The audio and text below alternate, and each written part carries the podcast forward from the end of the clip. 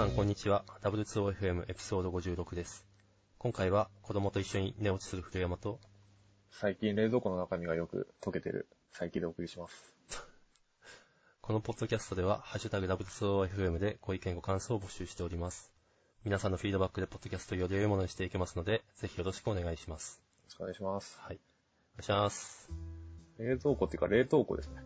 間違えた溶けちゃってんのそうなんですよ。なんか原因不明で、たまにこう、冷凍庫の中のアイスとかが溶けてるんですよね、朝。ある。大変だ。なんかうちと逆だね。逆というか。うちなんか冷蔵庫が凍るみたいな。あー野菜凍ってるみたいな。まあ地味に、地味にそれも嫌だけどうんな。。確かに。なんかままならない。そんなに古いものでもないんだけど、うん。でもなんか業者さん呼ぶのもめんどくさいし、放置してる感じですね。まあ気持ちはわかる。アイスの季節過ぎたから、まあいいか。ああ、アイス溶けるの辛いね。そう別の食べ物になっちゃう。なんか、まあまあ。はい。はい。まあまあ、というわけで本日は久々ないや、お久しぶりです。ご無沙汰してます。元気でしたか？元気？ですよ。ごめんなさいね。お もう、本当はもうちょっと早く収録を始めるつもりが、あいえいえ。寝かしつけやってから一瞬寝てしまうみたいな。本当申し訳ない。大丈夫です。結構、忙しいですか、やばいですね。今。あ、やばいですね。うん、まあ、7月から仕事忙しい300が始まって、うん。まあ7、8、9ときて多分10月も忙しい。あーまあでも10月超えたら楽になるかなって感じですね。なんか前の話だと、9月末ぐらいまでそうそっていうう。話だったんですけど、またちょっと。全然ダメ。伸びてる感じです。うん。まああのなんていうんですかね。プロジェクトのインフラ的な部分を私が面倒見てるんで、あなんですかね。結構開発メンバーがいるんですけど、順次楽になってくはずうん。だけど、私は最後まで楽にならないみたいな。ああ、開発の方はじゃあ、割と落ち着けつつあるっていう感じ。落ち着いてもらわないと困るというか、そうですね。落ち着いていくはず。なるほど。はい。インフラは、まあ、大変ですよね。そう、まあ、なんというか、結構自分の、まあ、わがままってわけでもないですけど、うん。コンテナは EKS で動かして、で、インフラ周りは、まあ、 Terraform で書いてみたいな、うん。今までやってなかったことをやっていて、会社的にやってなかっうん。だからまあ、忙、忙しいのは自業自得ではあるんですけど、た。うん。うん、まあ、しょうがない。うん。まあ、うん。これはやりたいですよね。そうですね。まあ、やんないと自分がどんどん、自分の価値下がっていくし、うん。うん。まあ、忙しくてもしょうがないかなっていう。まあ、テラフォンとかは、まあなんかどうなんですかね。まあ作って、作ってそれをこうずっと動かすみたいなのだとしても、うん。なんかやっぱ仕組みとか把握するのはやっぱいいですからね。 Terraform とかですけああ、本当にね、なんだろう。こんなこと言うと、あの、本当は Terraform に詳しい人からまさかりが飛んできそうな感じなんですけど、やっぱあの、ネイティブな、例えば AWS とか GCP とか、ネイティブなツールの上に、もう一個なんか見えない層が被さってる感じで。いまいちなんかこう、挙動が見えないというか、ああ。うん。なんか、いや、なんだろうな、こう、結局これはツールの使い方を学んでるんで、うん。あの、なんていうんですかね、技術の本質ではないというか、うん。こう、いやりたいことをどうやって実現すればいいのか間違い探しをしながら、こうん。う、なんつうんですかね、間違い探しをしているというか、正解探しっていうのかな、なんか、こう、もっとこう、なんだろう、本当に解決しなくちゃいけない問題に頭を使いたいんだけど、ああ。ツール、そうじゃない、なんかこのツールを作った人の思考を読むゲームをやってるみたいな。あー結構じゃあ地雷とかも踏んだりしてるんですうん。ありますね。 Terraform 使ってたりします？いや、仕事、僕は触ってないですけど、うん。まあ、僕が行っうんている現場では使ってて、それを読んだりもしてますね。それなんかあれ、まあクラウドフォーメーションだといいみたいな話でもないですよね、多分。うん、クラウドは、あれはあれで独特なめんどくささがあるんで、そうですよね。そ 正直それよりは分かりやすいとは思ってるんですけど、うん。まあ、わかりやすいですよね。うん、そう、すごいね、あの、見た目がすごい直感的に分かる機構で、それはすごいいいなと思ってるんですけど、なんか、なんですかね、あの、既存のインフラを、なんかポチポチやりながら作ったインフラを、コードに落とそうとしたときに。まあ、なんですかね、 Terraform import つって、既存のインフラをまずコード化して、うん。コード化したものを、まあ、プランって実行すると、あの、あ何も変更ないねと。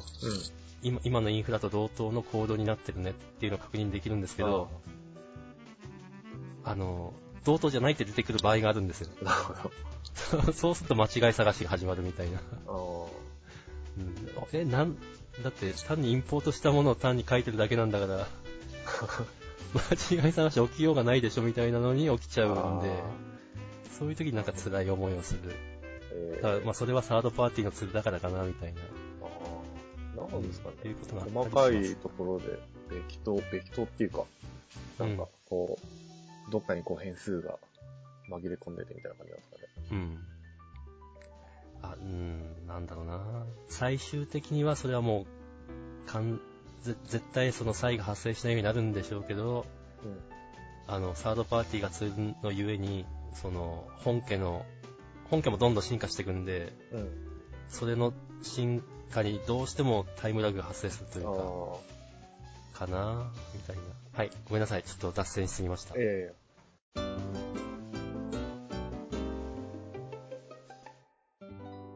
いや、本日はちょっとやっぱり、佐伯くんの話メインで、えちょっと久しぶりにはい。出演なので、出演っていうか、まあちょっと、始めた時は、あの、出てたんですけど、うん。ちょっと僕が続けるのしんどいってことで、福原くんにバトンタッチして、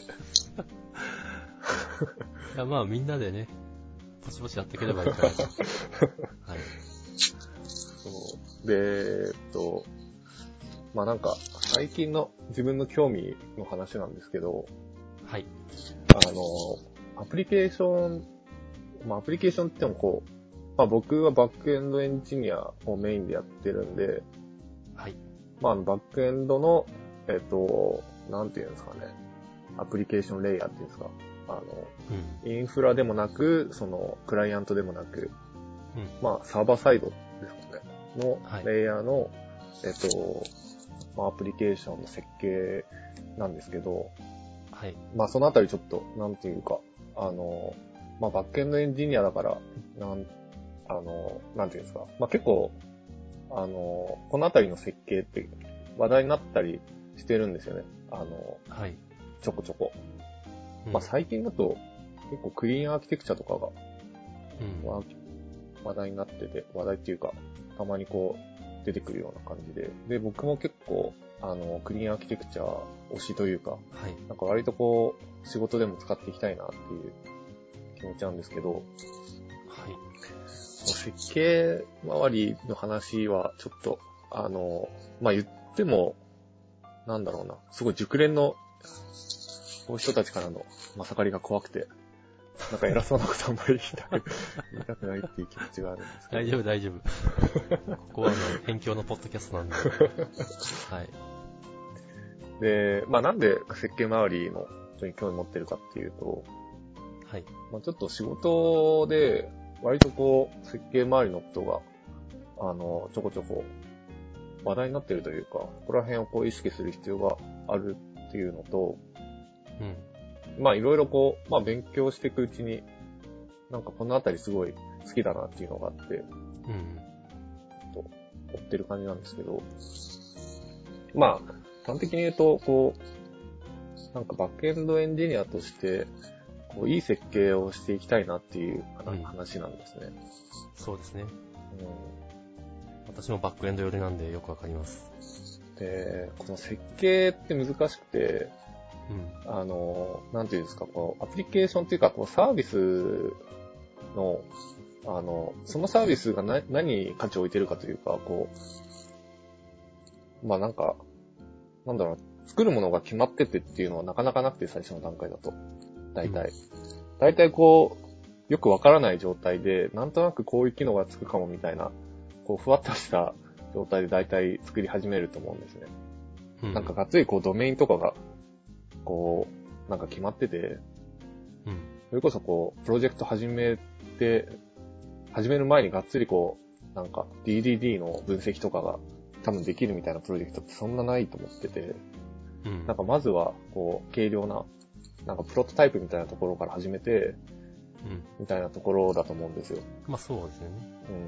うん。で、そうなると結構なんか、もうすぐとりあえず動くものを目にこう、見える形のものを作る、早く作るっていうのが多分優先されちゃって、割とこうちゃんとこう、せ設計というか、あの、後々の、まあ保守だったり運用だったりっていうのを考えて作るっていうのはなかなかないと思うので、うん。じゃあ、いつちゃんと設計するんだっていうと、なかなか、こう、そういう文脈だと難しいんですけど、とはいえ、その中でもできることがあるんじゃないかっていううん。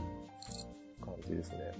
あ、なんか難しい話だ。いや、でも、なんか、こう、理想的には、こういうアーキテクチャがいいっていうのがあったとしても、なかなかそれ、あんまりこう、最初からできないと思うので、うんまあそうですね。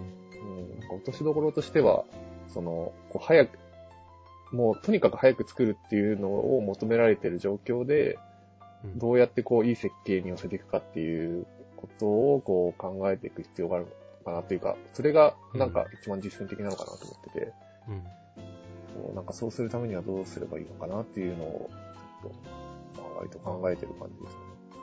そこで先人の知恵を利用すべく、うん。ゴフとか、そうですね。ゴフ、ゴフデザインパターンとか、まあ、さっき言った、そのクリーンアーキテクチャとか、まあ、アーキテクチャの、こう、なんか、思想というか、うん。あの、なんていうんですか、設計思想っていうんですか、みたいなものって結構何個かあるじゃないですか。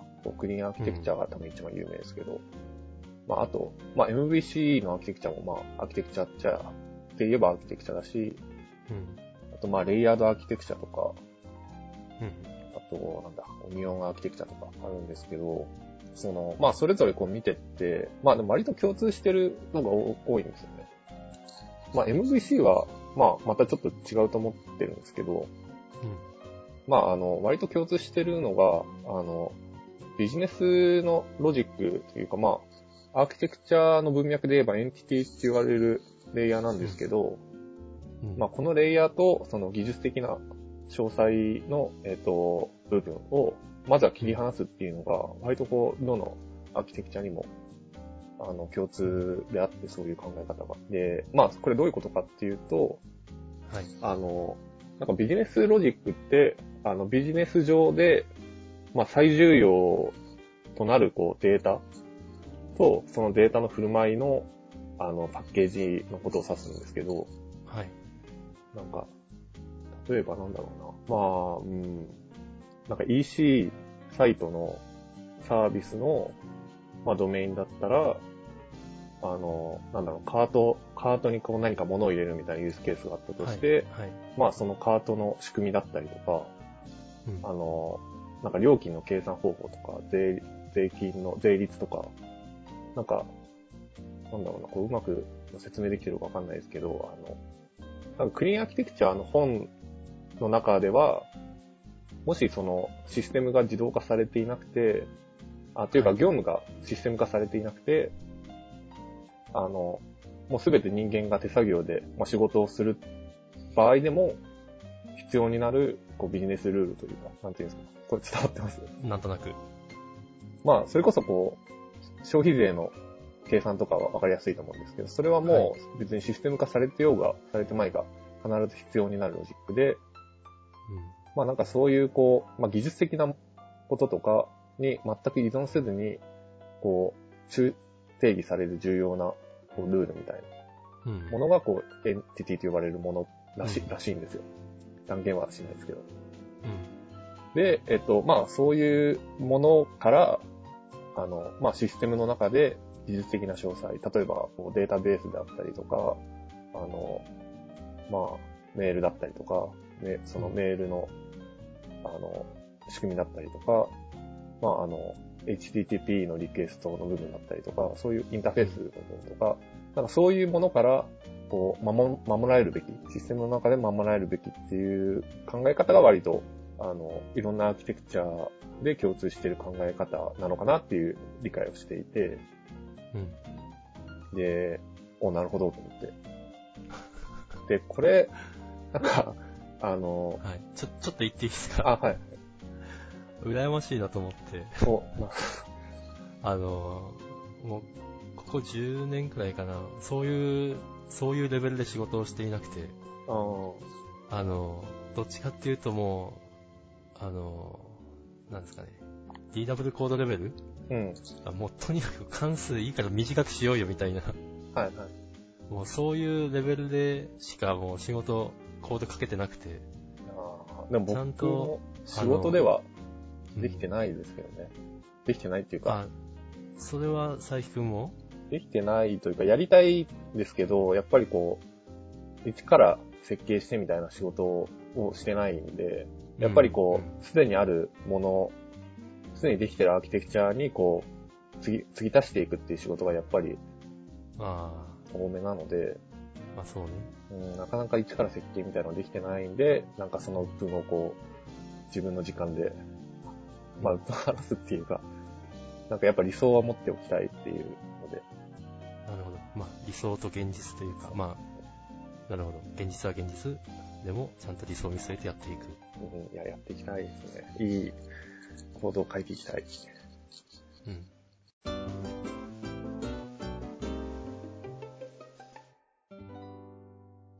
で、やっぱり設計、ね、設計というかアーキテクチャってすごい大事だと思うのが、あ、まあちょっと、あの、さっきの話とちょっと変わるんですけど、はい。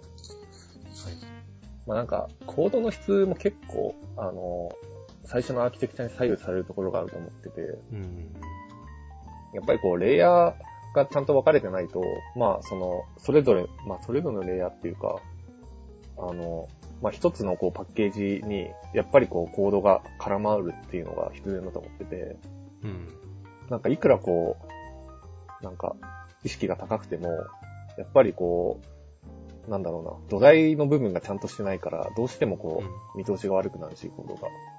うん。なんか、なんだろうな、好き勝手やっちゃうと、オレオレアーキテクチャみたいになって、こう、誰も理解できないみたいになっちゃうって、やっぱりこう、最初、割と最初の段階で、こう、方針を決めて、やっぱりそこに関わるというか、なんだろうな、その開発をする上では、まあそこに関わるエンジニアは、あの、まあそういう設計の背景というか、っていうのを理解した上で開発した方がやっぱ全体として良くなるんじゃないかなっていう。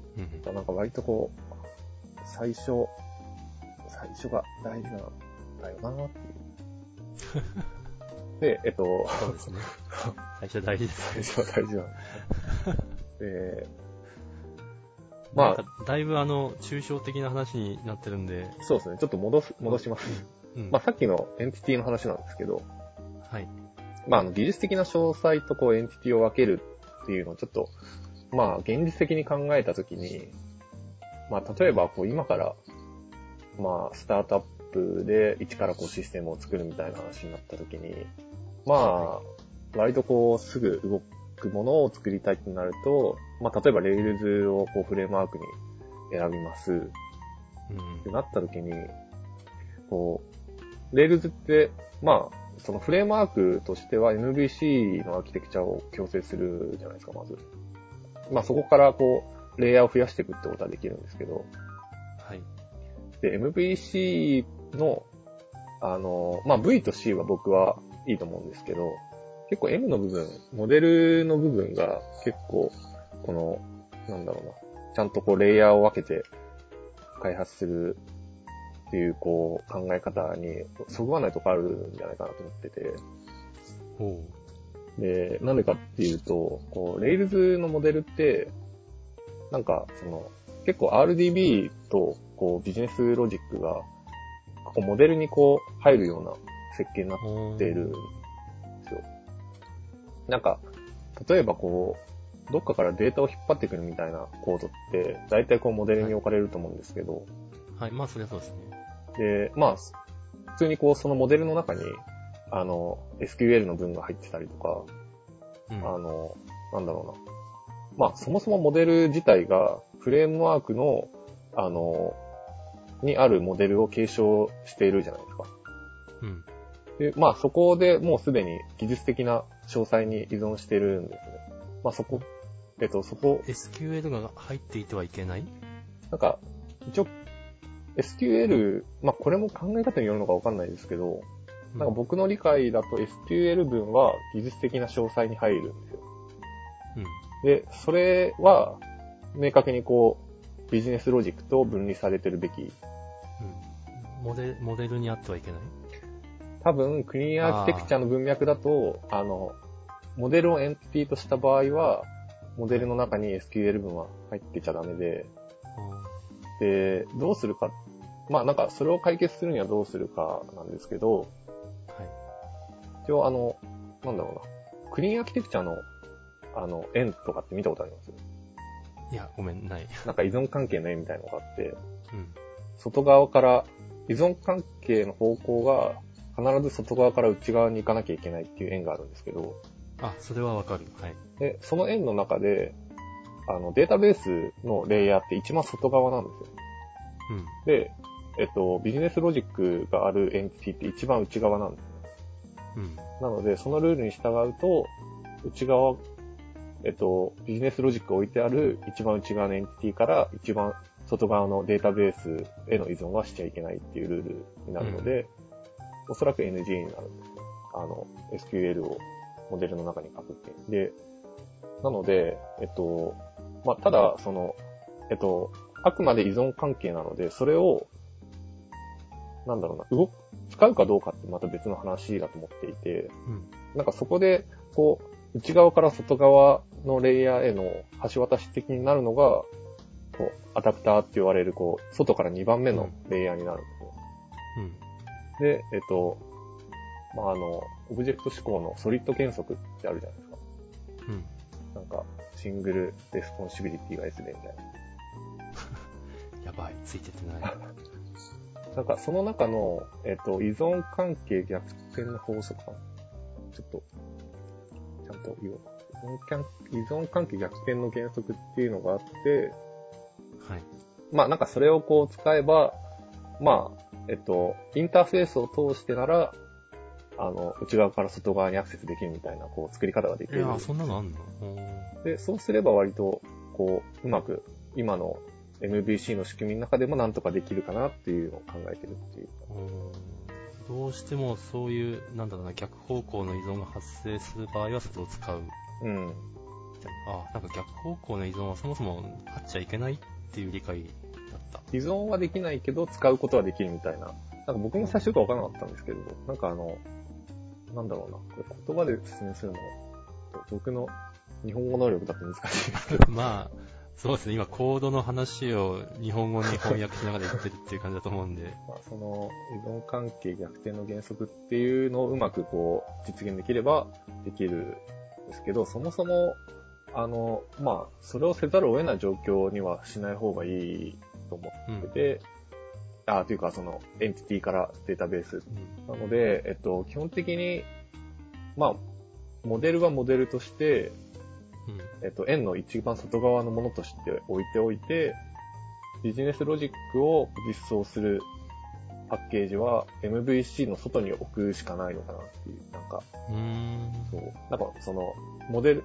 Rails のモデルが、あの、なんだろうな、 Rails のフレームワークの中のモデルに依存してる以上、なんか、それをエンティティと使うのは結構無理があるなっていううん。のがあるので、ああ、なんかクリーンアーキテクチャと Rails の矛盾というか、うん、なんかわかんない。他の人は違うことを、なんか、もっといいアプローチができるかもしれないけど、うん。これはなんかそうするしかないのかなって今思ってて、まあ、わかんない。ちょっと Rails も最近全然なんか追ってないから、どういううん思想になってるかわからないですけど、まあ、多分その、最近やってるレベルで私仕事が 最近全然できてないんで、あれなんですけど、まあ、いよく、なんだろうな、あの、ちゃんと構造を分けてうん、システムができていれば、データベースを、例えば MySQL から Postgre に使えるのも、そうですねそれ。ほど難しくはない。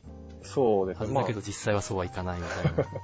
なぜならば、MySQL の汚染が他の層まで進んでいるからみたいな。そうですね。うん。MySQL もそうだし、そのデータソースというか、そのデータベースの構造に、そもそも下のレイヤーが引っ張られるっていうことが良くないっていううんのを、僕はこう、確かにそうだなっていう理解をしていて、あの、なんでかっていうと、なんか修正ってこう、閉じられるべきだと思っててできるだけ。うん。あの、一つのレイヤーか、それに依存してるレイヤーにうん。分けられ、えっと、閉じられるべきだと思うんですよ。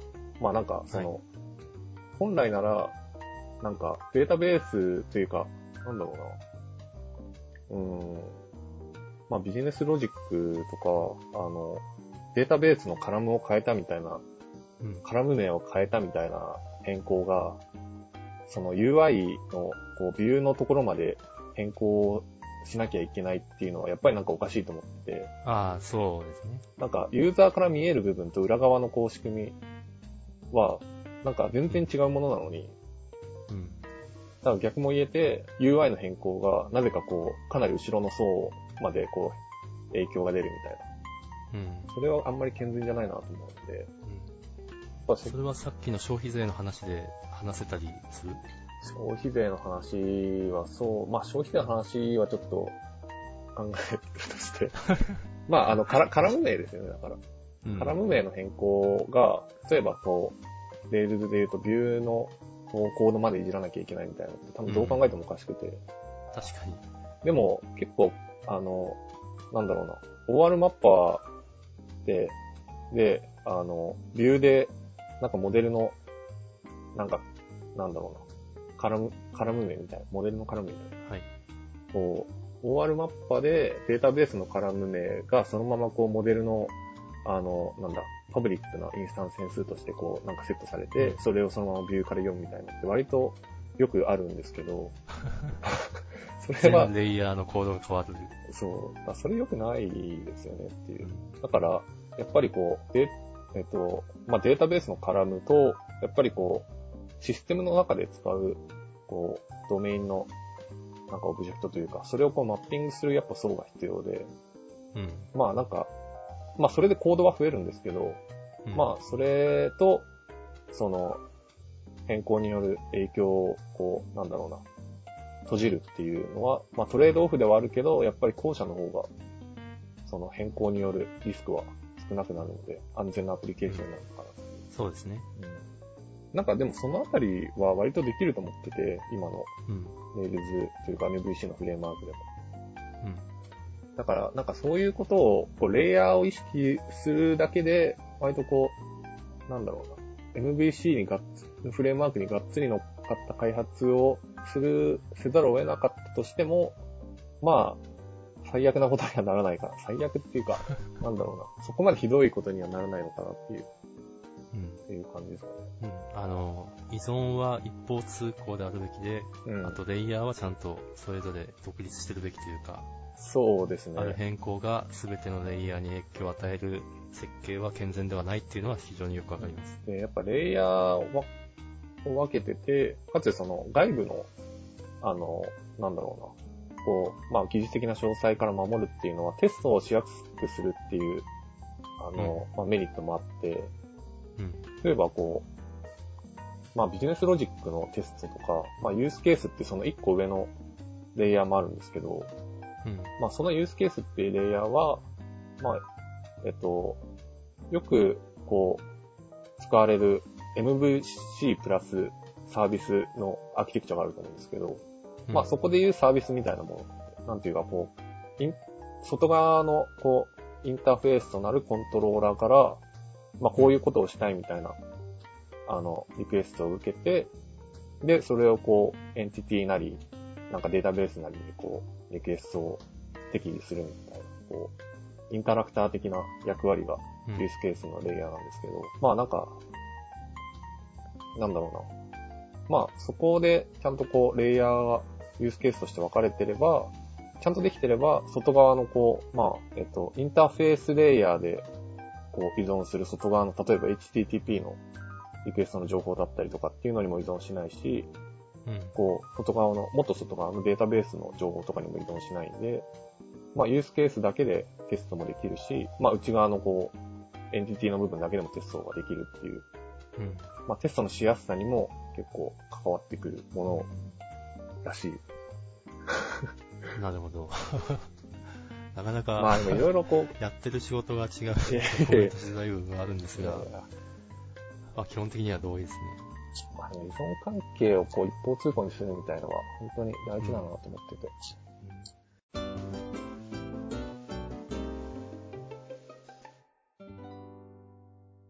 あの、ショーノートに話の中で GoF とか書いてあって、はい。私はそれ見て嬉しかったんですけど、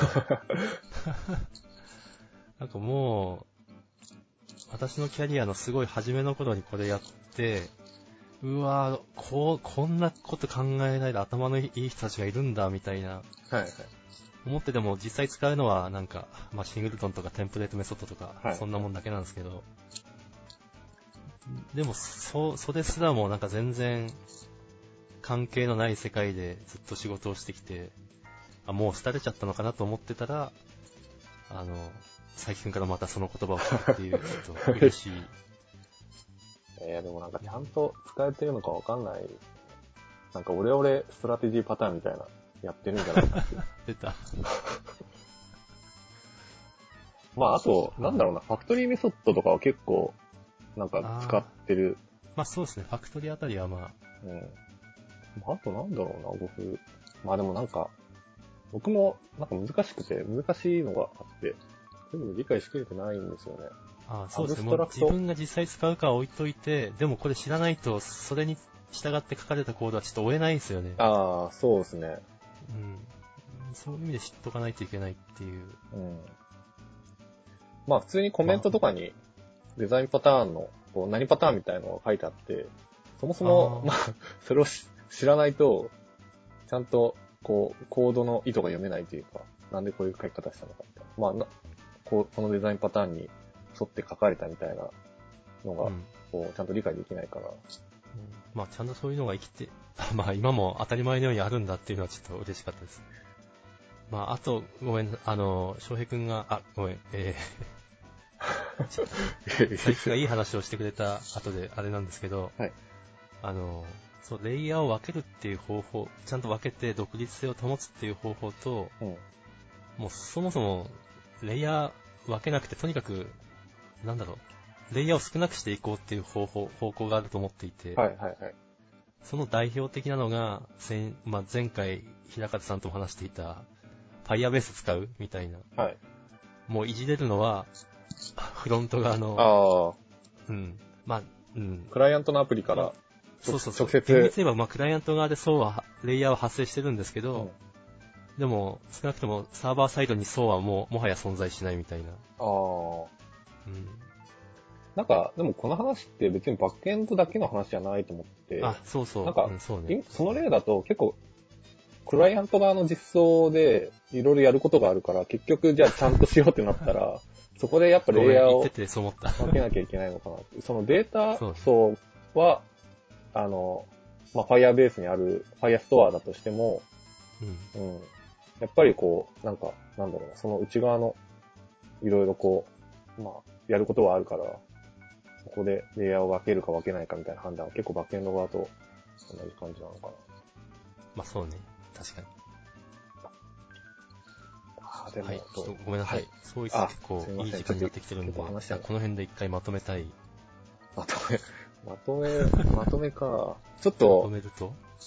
そうですね。まあ、あの、なんだろうな。まあ、考え方としては、僕は、あの、結構共感したというか、このクリーンアーキテクチャとかの思想には。クリーンアーキテクチャ。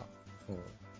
ごめんなさい、あの、改めてググって思ったんですけど、なんか翻訳した本が最近出たんですね。あ、そうですね。何ヶ月か前に出て、うん、読ま、読まないといけない、ぜこれは。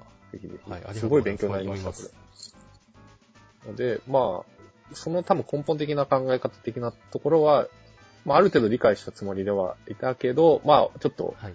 もうちょっとこう、いろいろ勉強してみて考え方が変わるかもしれないので、まあ今の時点での僕の考え方っていう注釈をつけておきたいのと、まあこれが正しいっていう話はもちろんないんで、うん。まあそうですね。あと、こう、やっぱ現実的にな、現実のプロジェクトでどううまく設計していくかっていうのは、うんやっぱりこう、手探りでやっていきたいんで、まあなんかそれで何かまた気づけたことがあったらフィードバックしたいなっていう、はい、うん話です。そうですね。はい。理想はありつつも現実はあるんで、はいどうやってそこに適応していくか。はい。はい。なんか、W2OFM、まあ若手とおっさんにしてはだいぶテックな話でしたが、まあこういう回もテクノあるということで。はい。じゃあ、今回このくらいおはいで。。じゃあ一旦、あ、古山さんのは言う。うん、うんいいや。オフレコで。うん。じゃあ一旦、一旦ここで、はい。お疲れ様でした。お疲れ様でした。